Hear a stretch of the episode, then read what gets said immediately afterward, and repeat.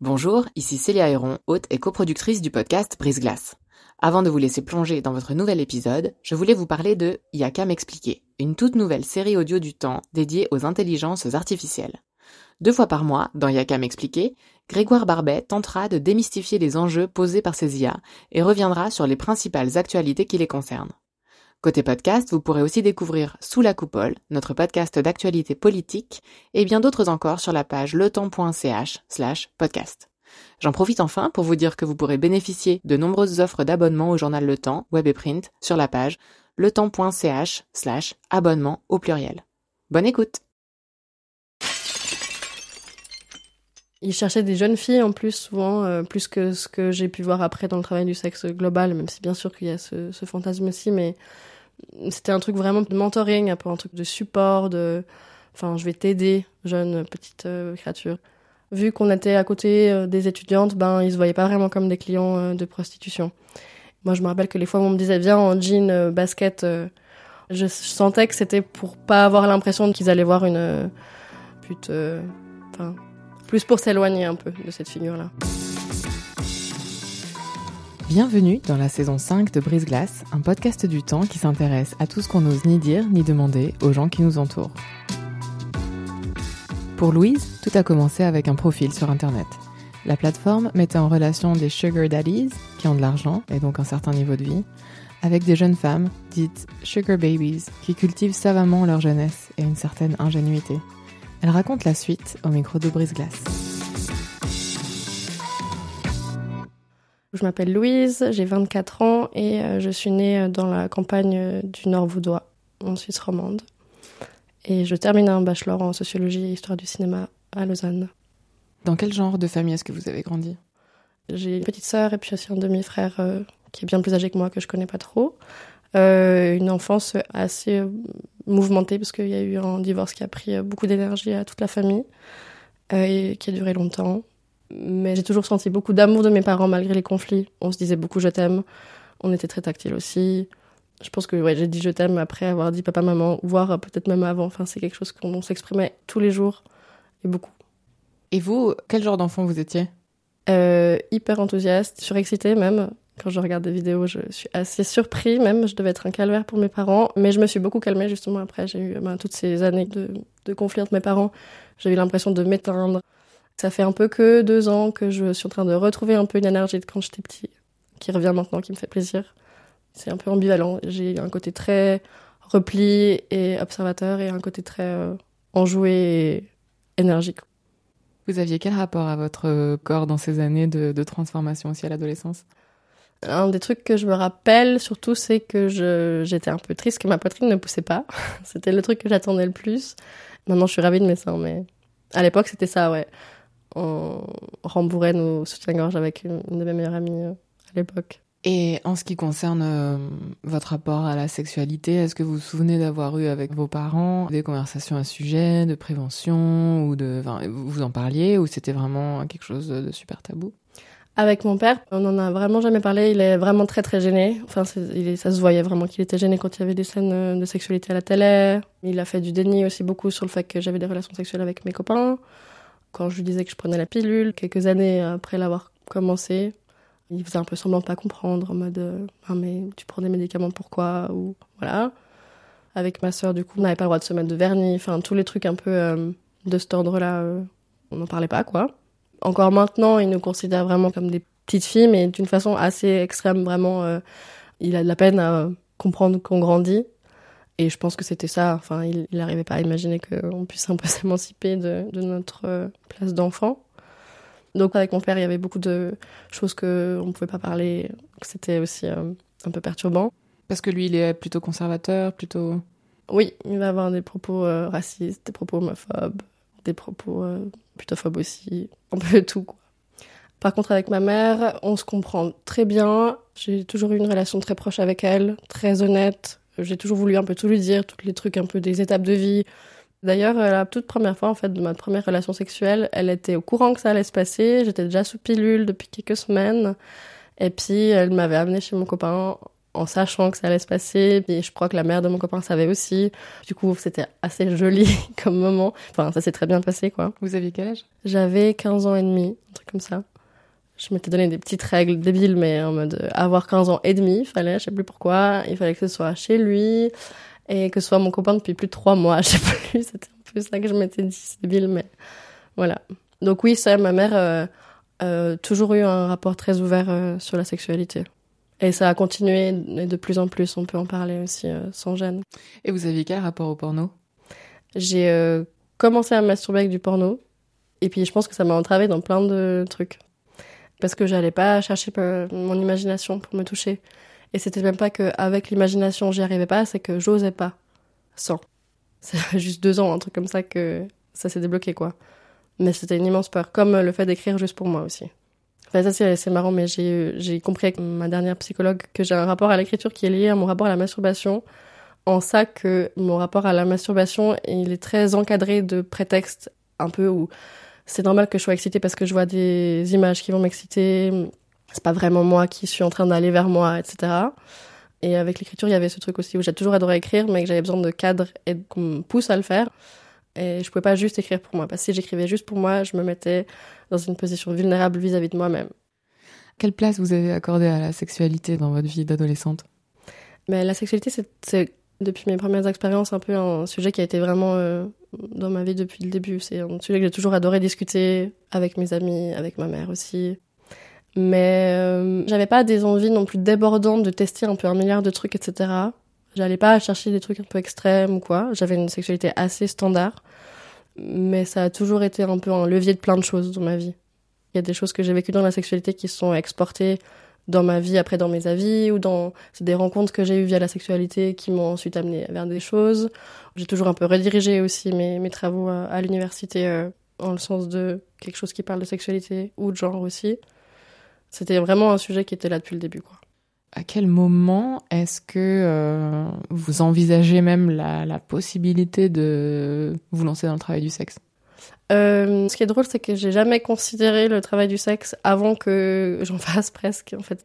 C'est un sujet qui m'avait intéressée en tant que sujet. Je me rappelle aussi d'avoir vu un reportage avec ma maman sur le travail du sexe en Suisse. Mais c'était quelque chose qui m'intéressait, mais que j'avais jamais considéré euh, avec moi-même, quoi. Et le moment où j'ai commencé à y penser, c'était dans une ancienne relation que j'ai eue avec une personne qui demandait comment est-ce qu'on pouvait se faire de l'argent plus facilement. Moi, j'étais, j'en avais un peu, enfin, j'ai toujours eu la flemme d'aller travailler. En vrai, je travaillais dans un restaurant avant. Et puis, euh, comme on peut des fois rigoler un peu euh, sur le fait de, oh mon dieu, comment est-ce qu'on peut gagner là maintenant méga beaucoup d'argent en faisant rien du tout? comme, je sais pas, moi, il y a des gens qui vont commencer à dealer ou bien, euh, je sais pas, n'importe quelle arnaque sur Internet. euh, on se dit, allez, ou voilà. Bah là, c'était un peu du même ton de blague, un peu. Vas-y, c'est quoi les trucs euh, qui nous feraient gagner le plus d'argent possible pour qu'on s'en arrête de travailler? Je pense qu'on savait pas du tout les montants en plus à ce moment-là mais que euh, on savait que c'était vraiment plus que ce qu'on gagnait euh, en faisant des shifts dans un bar ou un resto. Et la personne que vous fréquentiez avait un job aussi? Oui, ou était aidée par ses parents, je sais plus à ce moment-là.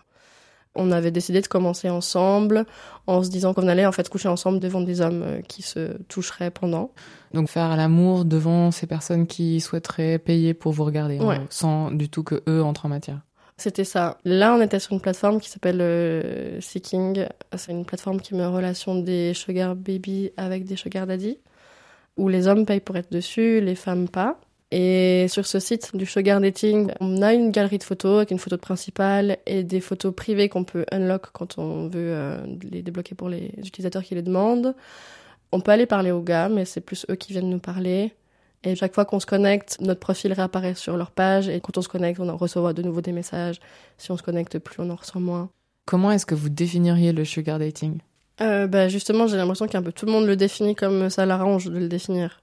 Les hommes, ils vont dire que c'est pas du travail du sexe du tout.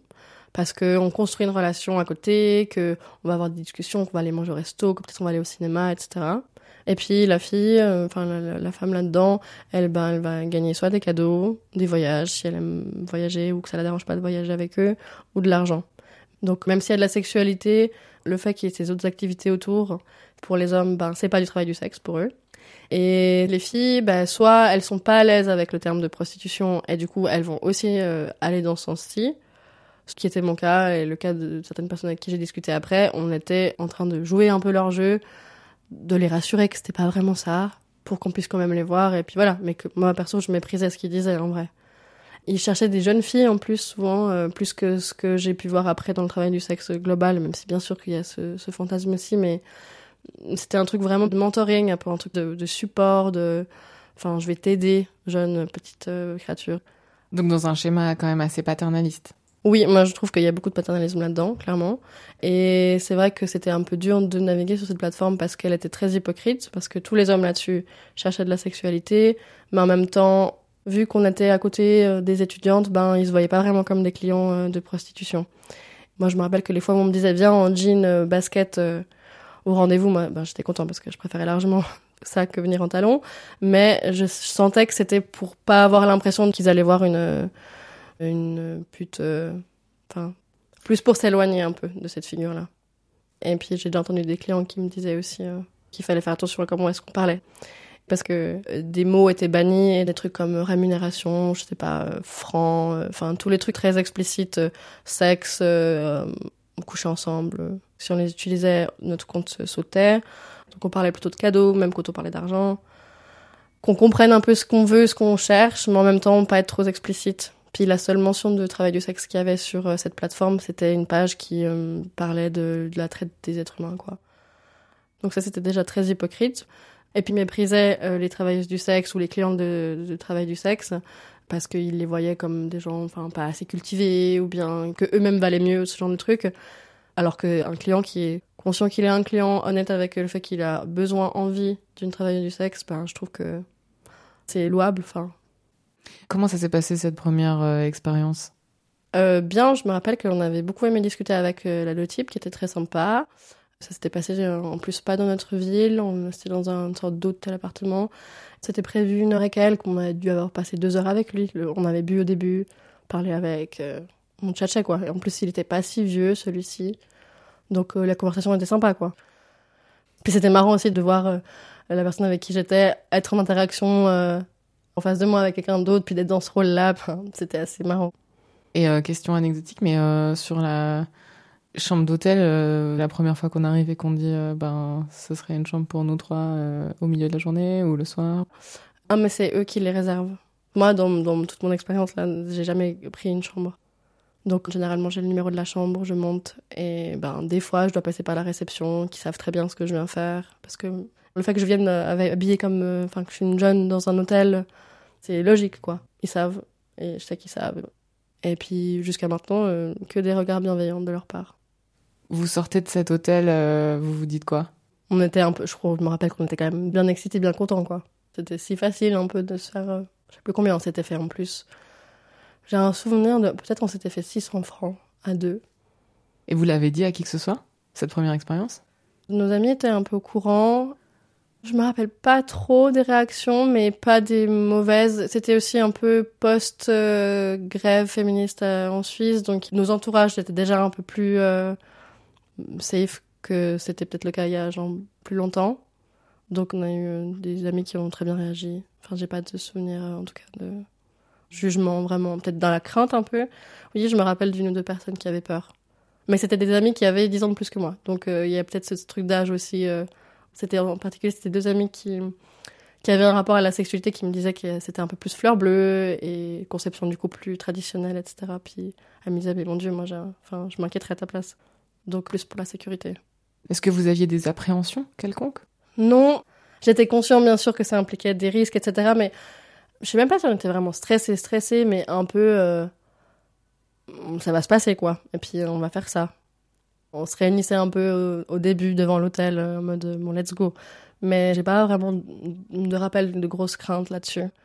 Et puis aussi moi mon entrée dans le travail du sexe, ben il y a eu cette première expérience, mais ça allait assez crescendo parce que j'ai eu un peu une deuxième première fois avec euh, un client qui voulait qu'on soit deux et du coup il avait trouvé une autre fille avec qui il allait coucher avec, mais moi pas parce que j'avais dit que non.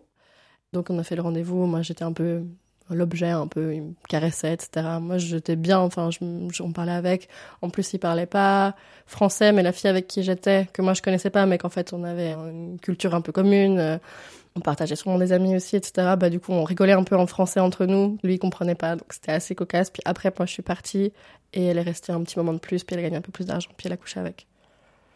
Et ça, c'était ma deuxième première fois. Mais voilà, c'était crescendo, quoi. Donc, à quel moment est-ce que vous décidez de passer le cap, d'être seul avec un client et puis de changer de plateforme? Mais parce que justement, j'en avais marre en fait de cette hypocrisie. Sur ce site du sugar dating, c'était trop de blabla, trop de chat, euh, trop de discussions pour parler de tout et de rien, parce que vu que c'était pas vraiment compris comme du travail du sexe pour eux, bah ils étaient un peu là, mais pourquoi est-ce qu'on se protégerait pour une fellation euh, quand tu rencontres quelqu'un en soirée que tu rentres avec, tu vas pas te protéger pour la fellation? Enfin, ils négociaient un peu euh, plein de trucs quoi. Et puis en plus de ça, ce qui était drôle, c'est qu'on avait fait un travail avec un ami sur les pratiques en ligne, enfin mélange de la socio un peu, enfin bref, et on avait fouillé ce site un peu de fond en comble et en faire un travail dessus. Et je pense que ça m'avait clôturé un peu mon chapitre avec ce site. Je m'étais dit, bon, maintenant, c'est bon, j'en veux plus. Donc vous vous êtes mise sur euh, quoi? Sur euh, les petites annonces, ce qui est pratique parce que vraiment on peut mettre une annonce qui est hyper personnalisée. Tout le monde met un peu ce qu'il veut. Vraiment, il y a de tout. Il y a un peu plein de fétiches différents, plein de propositions différentes, plein de recherches différentes. Par exemple, vendre ses sous-vêtements ou ce genre de truc ou, euh, je sais pas moi, vendre son urine ou ce genre de truc on peut mettre un peu ce qu'on veut. Je dois être hyper naïf, mais j'avais jamais pensé au fait qu'il y avait un commerce ah oui, oui, d'urine. Il y a tout. Il y a même, bah, je sais pas, j'ai pu voir il y a pas très longtemps euh, un homme qui cherchait euh, une poitrine de femme enceinte, puis il voulait euh, des seins un peu remplis de lait. Donc s'il y a quelqu'un qui est intéressé, les personnes répondent et voilà. Moi perso, j'ai jamais essayé parce que j'ai l'impression que ça me prendrait trop de temps. Par exemple, vendre ses sous-vêtements c'est de l'argent qui paraît hyper facile parce que euh, on s'en fout de vendre ses chaussettes ou quoi. Mais en même temps, en fait, faut aller acheter les culottes et ça coûte assez cher. Et il faut aller livrer ce truc. Que moi, je préfère un rendez-vous où on se voit une heure, puis c'est réglé. Puis je gagne euh, beaucoup plus, quoi. Mais est-ce qu'on n'est pas là dans le, paroxysme du capitalisme, quoi? Euh, C'est ma mère qui... Parce que du coup, j'en ai parlé avec ma maman. Elle me disait, ah, mais vous êtes trop marrants, les jeunes vous êtes contre le travail, vous voulez plus travailler et tout, mais à côté de ça, vous vendez tout et rien, vous faites de votre corps euh, un vaisseau à argent, etc. Euh, ça n'a aucun sens, etc. Puis je disais, mais en fait, on a besoin d'argent pour euh, vivre. Et puis, en fait, le monde, il est comme il est. Et quand vous décidez d'être seul avec un client, vous vous souvenez un peu de quel type de personne c'était, ce premier client? Je dirais qu'il avait un peu moins de 40 ans et était comment dire, directeur d'une petite entreprise qu'il avait montée, une sorte de start-up, je sais pas trop. Je crois qu'il était assez beau. Mais c'était en fait ma pire expérience en vrai quand j'y repense maintenant. Enfin, pire, c'est relatif, ça s'est bien passé. Enfin, j'ai pas été traumatisée de quoi que ce soit, mais il était, c'était celui qui était le plus agressif verbalement et puis aussi euh, le moins avenant de ce qu'il faisait, un peu avec ses mains sans me demander. Enfin, il m'avait mis un doigt dans le cul sans me demander, par exemple. J'étais tellement abasourdie que j'ai rien dit, mais où voilà, il me donnait des fessées et il m'insultait. Mais bon. c'est le pire que j'ai eu. Puis aussi, c'était un rendez-vous qui avait duré 30 minutes. On avait couché deux fois en 30 minutes. Sa mère logeait chez lui, donc elle était allée balader le chien pour pas qu'elle nous dérange.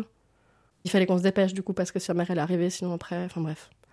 C'était un appartement vraiment de merde en plus, enfin ça s'en fout, mais euh, vraiment assez glauque quoi. J'en étais sortie en me disant quel con, mais c'est tout. je veux dire, j'ai pas été euh, marquée émotionnellement ou euh, physiquement euh, d'un truc que, que, je dois porter après en sortant de ce rendez-vous. Et là, vous étiez ressorti avec quelle somme? Euh, Je sais plus, mais je dirais. Je crois qu'au début, je travaillais pour un peu plus cher, et puis après, j'ai décidé d'avoir un peu un prix plus bas, puis que ça soit accessible à plus de personnes, et puis que je puisse avoir plus de clients aussi. Mais je crois que sur cette plateforme, vu que justement c'était un peu censé être des personnes dans des hautes enfin, positions dans le travail, etc., ben, qui avaient plus d'argent, on pouvait des fois demander plus, du coup, que ce que je demanderais maintenant. Mais en même temps, passer plus de temps avec, vu que c'était moins délimité en temps de une heure. C'était moins cadré comme une relation sexuellement tarifée dans un cadre d'une heure, etc. Mais là, je pense que j'avais reçu 400 francs, ou peut-être 350, je sais plus. Vous vous souvenez euh, comment vous étiez habillée? Ouais, avec un t-shirt que j'utilise souvent en plus pour travailler, mais avec une robe euh, orange qui est très près du corps que j'avais coupé en t-shirt. Et j'avais un petit sac à main, que j'ai rarement d'ailleurs en plus. Et euh, je crois que j'avais un, un slim. Ou est-ce que j'avais un short? J'avais peut-être une jupe, je sais plus. C'était un peu début de printemps, je sais plus trop. Mais oui, je me rappelle de mon t-shirt. Est-ce qu'il y a euh, des sortes de codes à respecter quand on arrive pour cette première fois? Comment est-ce qu'on sait exactement quoi faire, euh, quoi dire? Quand j'ai commencé, je m'étais pas du tout renseignée dessus, j'avais pas conscientisé. Je m'étais demandé euh, qu'est-ce qu'il en était de mes limites physiques, corporelles, si j'étais à l'aise avec ça, etc. Au-delà de ça, j'ai pas du tout réfléchi cette activité et j'y allais un peu à l'intuition, puis ça se passait comme ça se passait. En fait, c'est un humain, donc ça part un peu naturellement. Enfin, au moment où je passe le pas de la porte, je suis là, ah, je le connais pas, c'est un peu déstabilisant. Ensuite, la porte s'ouvre, ça part tout de suite. Et puis, on se rencontre, je lui demande ce qu'il fait dans la vie en lui disant qu'il n'a pas besoin d'être précis là-dessus. Et puis, euh, je demande souvent s'ils ont déjà eu des expériences comme ci. C'est la première fois ou s'ils ont eu des bonnes expériences ou des mauvaises. Enfin, c'est une, conversation qui vient tout le temps presque. Et puis après, euh, pour le côté un peu charnel, ben, dès le moment où on se touche physiquement, dès le moment où euh, on se prend la main, où je mets ma main un peu sur son épaule, ou je lui propose un câlin, ben, ça devient un humain un peu que j'oublie, que je le connais pas, quoi. Et euh, niveau, justement, vu que moi j'ai eu une entrée dans le TDS qui a commencé avec cette expérience du sugar dating où chacun négocie leurs termes un peu comme il veut, que c'est pas hyper clair, etc. Bah, l'argent, je m'étais habituée à avoir confiance qu'on me le donne à la fin, ce qui par chance a toujours été le cas. J'avais pas l'habitude de checker l'heure non plus, parce que justement il y avait un truc un peu plus euh, fluide là-dessus. Du coup, ce que je voulais dire, c'est que j'ai l'impression que mon entrée en la matière par le sugar dating, euh, ça fait que je suis pas hyper cadrée. J'ai appris à aussi aimer discuter avec eux, à être pas hyper regardant de l'heure non plus. Enfin, maintenant, je le suis plus quand même, mais euh, c'était assez fluide. Et euh, parallèlement à tout ça, le rapport à votre propre sexualité à vous, ça l'a pas affecté? Pas du tout. En fait, c'est pas vraiment ma sexualité qui est en jeu sur le moment. C'est quelque chose qui tend à bouger un peu aujourd'hui, que je me dis en fait pourquoi pas en avoir du plaisir aussi pendant le truc, etc. Mais c'est vrai que jusqu'à maintenant, vraiment, je mettais euh, ça dans une petite boîte et je, si je sentais que déjà, il y en a beaucoup qui s'y prennent très mal, mais s'il y en a qui s'y prenaient bien physiquement, ben je pensais à autre chose en fait. Puis ouais, je réfléchissais à ce que je dois faire demain ou quoi. Enfin, je me mettais un peu ailleurs. C'était pas vraiment sortir de moi. C'est juste une distance que je mets à cet endroit-ci. Parce que, comme je disais pour la masturbation et l'écriture, c'est que si j'allais à mon plaisir à cet endroit-ci, alors même que je suis là pour l'autre, que je suis payée par l'autre, eh ben, ce serait un peu explicite que je vais chercher mon plaisir à moi. En fait, je serais trop à découvert vis-à-vis de moi-même. Et je pense que c'est ça qui me gêne. Mais en fait, les rendez-vous, déjà, ça dure une heure, donc c'est pas très long. Et puis surtout, le moment de sexualité, il dure 15 minutes, hein. Ou des fois, il dure 5 minutes. Ou des fois, il y en a pas, aussi. C'est arrivé? Ouais, oui, c'est arrivé, ouais. Une fois, c'était assez explicite parce que c'était prévu vraiment qu'on couche ensemble. Et euh, on avait fini par parler vraiment de son travail, dans son taf horrible, de trucs méga capitalistes. Il, on avait, il avait une pression sur les épaules horrible. Il, était complètement perdu et aliéné par son travail. Puis il en parlait, puis voilà. Et qu'au final, il avait juste envie de câlin, puis de discussion. Et le préservatif est resté sur la table de chevet. C'était pas ça qu'il cherchait. Mais c'était joli parce que même si j'avais l'impression un peu de pas collaborer avec euh, justement les gens qui ont des positions de travail euh, qui bénéficient de privilèges, qui ensuite les font être d'une façon que je respecte pas.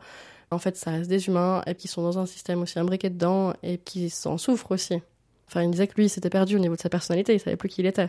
Puis quand il rencontrait des nouvelles personnes, ben, qui savait même plus quoi leur dire.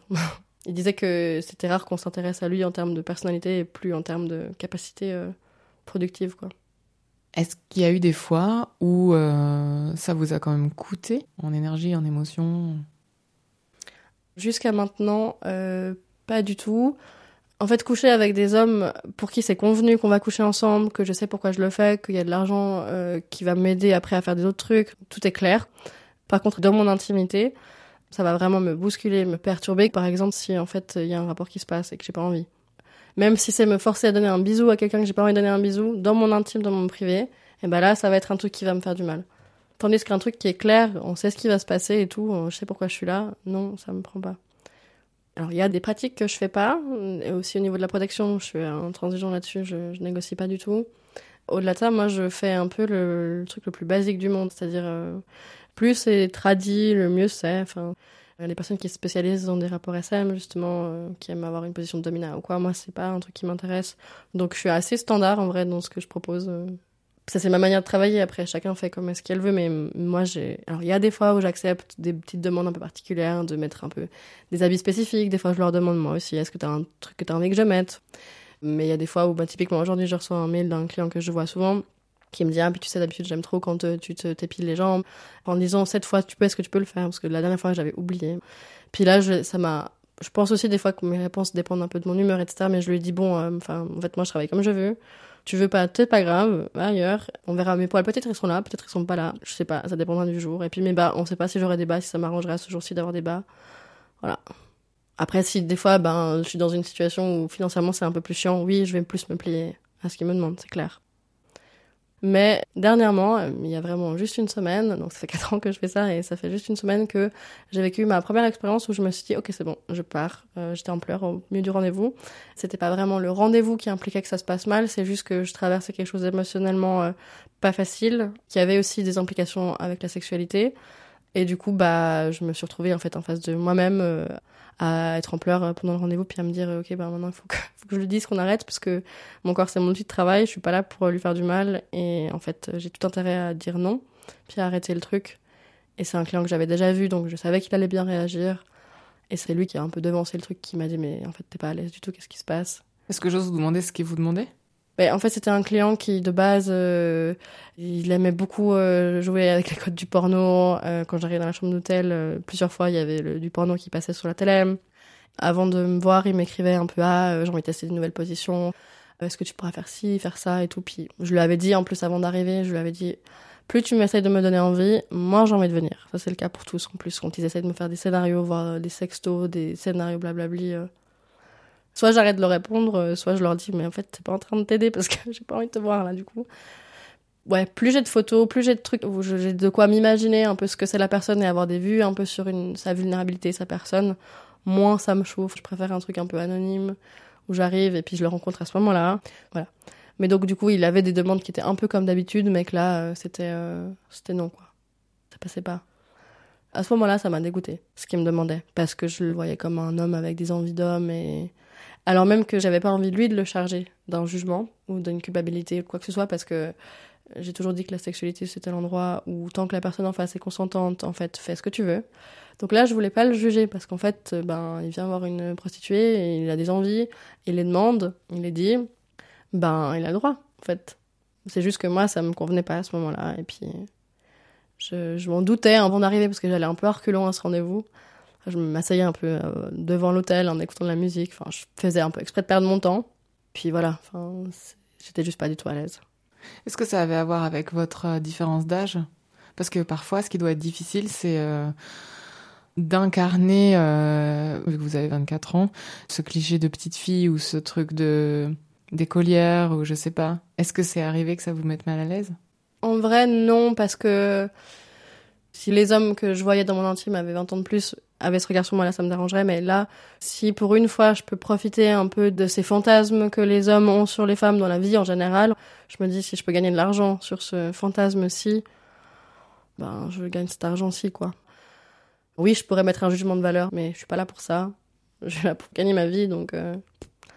Comment est-ce qu'ils chargent cette activité Ça me regarde pas. J'ai même pas envie de me demander, parce que sinon, sûrement que je suis pas d'accord avec eux, en plus.